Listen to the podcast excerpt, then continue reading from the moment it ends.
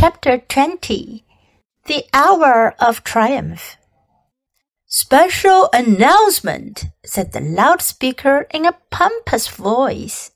The management of the fair takes great pleasure in presenting Mr. Homer L. Zuckerman and his famous pig.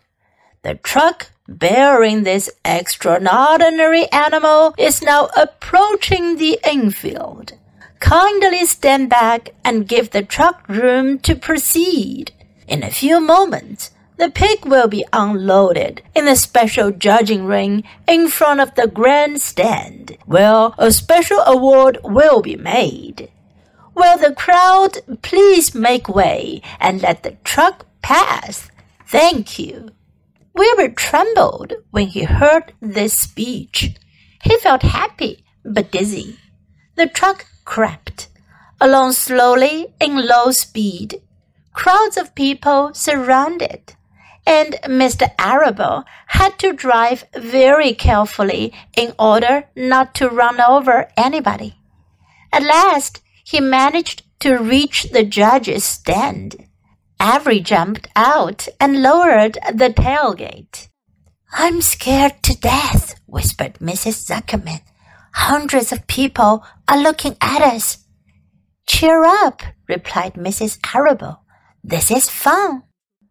Unload your pig, please, said the loudspeaker. All together now, boys, said Mr. Zuckerman.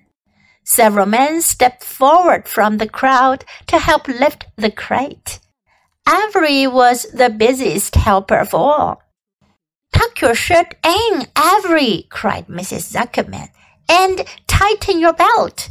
Your pants are coming down. Can't you see I'm busy? replied Avery in disgust. Look, cried Fern, pointing. There's Henry. Don't shout, Fern, said her mother, and don't point. Can I please have some money? asked Fern. Henry invited me to go on the Ferris wheel again, only I don't think he has any money left. He ran out of money. Mrs. Arable opened her handbag. Here, she said, here is forty cents. Now don't get lost and be back at our regular meeting place by the pig pen very soon. Fern raced off, ducking and dodging through the crowd in search of Henry. The Zuckerman pig is now being taken from his crate, boomed the voice of the loudspeaker. Stand by for an announcement. Templeton crouched under the straw at the bottom of the crate. What a lot of nonsense, muttered the rat. What a lot of fuss about nothing.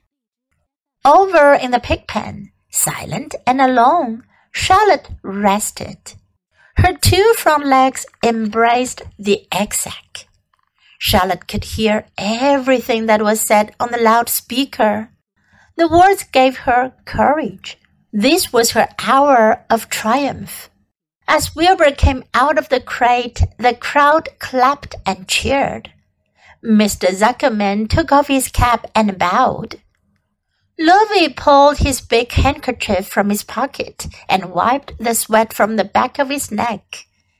Avery knelt in the dirt by Wilbur's side, busily stroking him and showing off. Mrs. Zuckerman and Mrs. Arable stood on the running board of the truck. Ladies and gentlemen, said the loudspeaker, we now present Mr. Homer L. Zuckerman's distinguished pig. The fame of this unique animal has spread to the far corners of the earth, attracting many valuable tourists to our great state.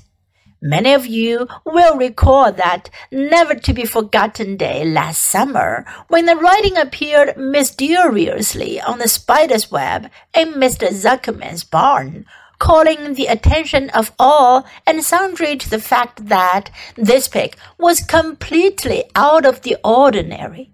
This miracle has never been fully explained, although learned men have visited the Zuckerman pig pen to study and observe the phenomenon.